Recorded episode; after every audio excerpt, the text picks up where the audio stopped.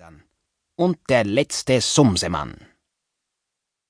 An genau diesem Abend, als sich der Herr Sumsemann so ritterlich vorkam, landete er im Kinderzimmer von Peterchen und seiner kleinen Schwester Anneliese.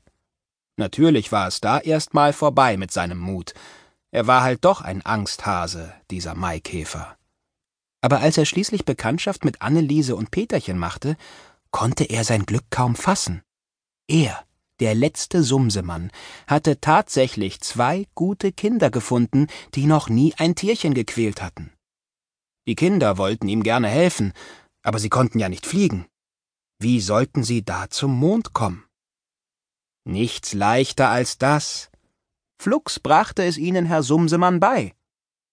Aufgepasst, sagte er, nahm seine kleine silberne Geige ans Kinn, spielte und sang dazu.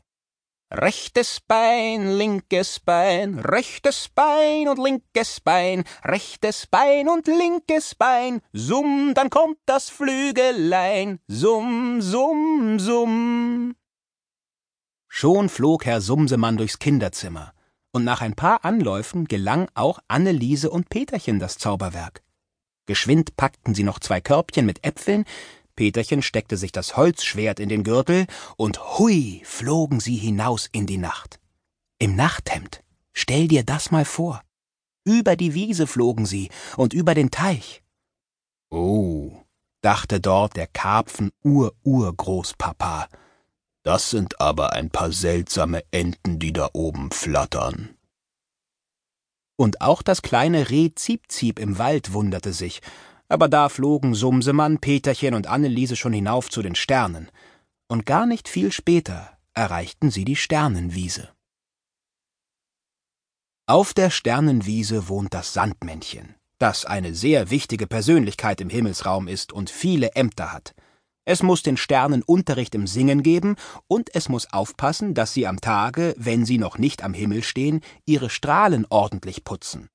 Lauter kleine, silberhaarige Mädchen sind die Sterne. Jedes Kind auf der Erde hat sein Sternchen. Und wenn das Kind nicht artig war, wenn es Kuchen stibitzt hat oder wenn es gar gelogen hat, so entstehen auf der schönen Strahlenkrone seines Sternenmädchens hässliche Flecken. Dann muss das kleine Sternchen putzen mit seinem goldenen Putzläppchen und sich mühen in der Sternenschule auf der Wiese, damit das Krönchen wieder blank und hell wird zur Nacht. Das ist oft furchtbar schwer, und die kleinen Sternchen seufzen dabei vor Mühe. Meistens aber sind sie fröhlich und oft gar schrecklich ausgelassen. Manchmal lachen sie über die Mondschäfchen, die am Tage in dem Stall auf dem kleinen Hügel wohnen und Purzelbäumchen schlagen. Manchmal lachen sie auch über gar nichts und so laut, dass man es beinahe auf der Erde hören könnte. Sperr mal die Ohren auf und hör ganz genau hin. Na? Hörst du sie in der Ferne kichern?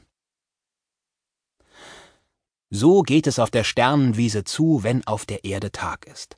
Wenn aber der Abend kommt, wenn die Sonne auf der Erde untergeht, dann stellt sich der Sandmann feierlich vor sein Pult, alle Sternchen setzen ihre Kronen aufs Haar und sehen andächtig zu ihm auf. Er wendet im goldenen Mondbuch auf dem Pult feierlich eine Seite um und schreibt hinein, was die Kinder auf Erden am letzten Tag Gutes getan haben. Er weiß alles, denn die Sternchen merken es an ihren Strahlenkronen. Ist dies geschehen, so setzt er sein großes silbernes Sandsiegel unter die Schrift, zwinkert ernsthaft mit seinen kugelrunden, freundlichen Äugelchen und zieht an der Glockenschnur. In demselben Augenblick läutet es leise über den ganzen Himmel hin von ungezählten Glöckchen. Zu dieser Musik aber huschen alle Sternenmädchen von der Wiese fort und an den Himmel. Dort stehen sie dann für die Nacht als winzige Lichtpünktchen, jedes an seinem Platz. Sandmännchen aber läuft zu seinem Fernrohr und guckt, ob sie auch alle richtig stehen, denn manchmal verirrt sich eins ein wenig an dem großen, dunklen Himmel, Besonders den Kleinen passiert das leicht. Ja, das Sandmännchen hat wirklich sehr viel zu tun, besonders am Abend. Wenn die Sternchen am Himmel stehen, muss es die Mondschäfchen aus dem Stall lassen, damit sie in der Nacht auf die Himmelsweide kommen. Das ist auch ein tüchtiges Stück Arbeit. Vergnügt sind die nämlich und fürchterlich ausgelassen.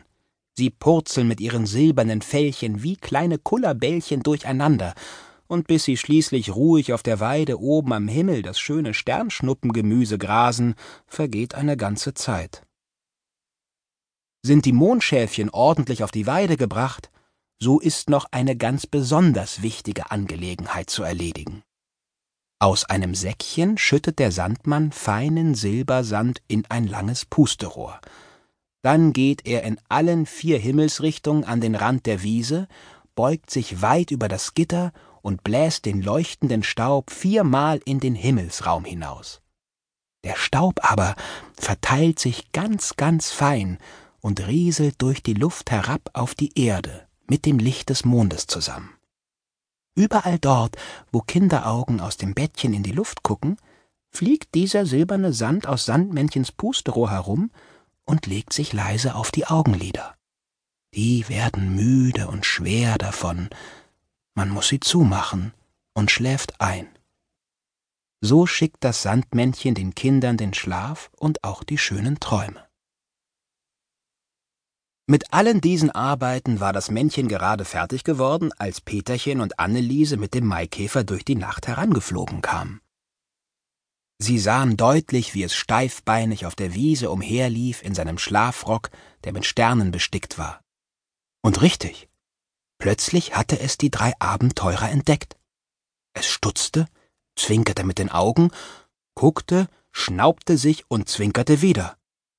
Dann aber lief es emsig zu seinem Fernrohr, richtete das auf die Kinder, guckte durch, wischte sich die Äugelchen, putzte das Glas am Fernrohr, guckte noch einmal, und nun hatte es erkannt, was da ankam. Seine Augen wurden so groß wie Kuchenteller, und sein Mund stand so weit auf wie eine Ladentür.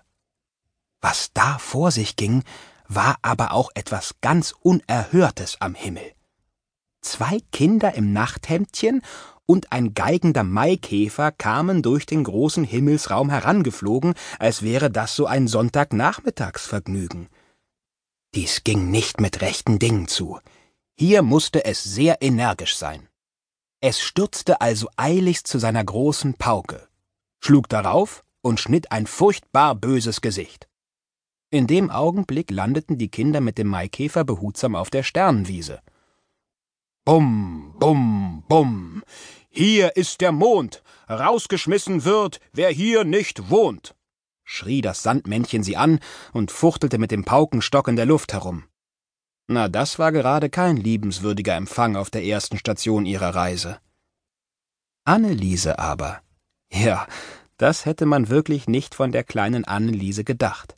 Sie trat ganz mutig vor, nahm aus ihrem Körbchen ein rotbäckiges Äpfelchen und hielt es dem grimmigen Sandmännchen dicht unter die spitze Nase. Nanu, sagte das höchst erstaunt, was ist denn das für ein tapferes kleines Mädchen?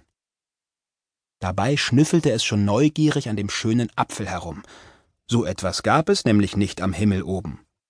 Nun lief ihm doch das Wasser im Munde zusammen. Gib mal her, sagte es.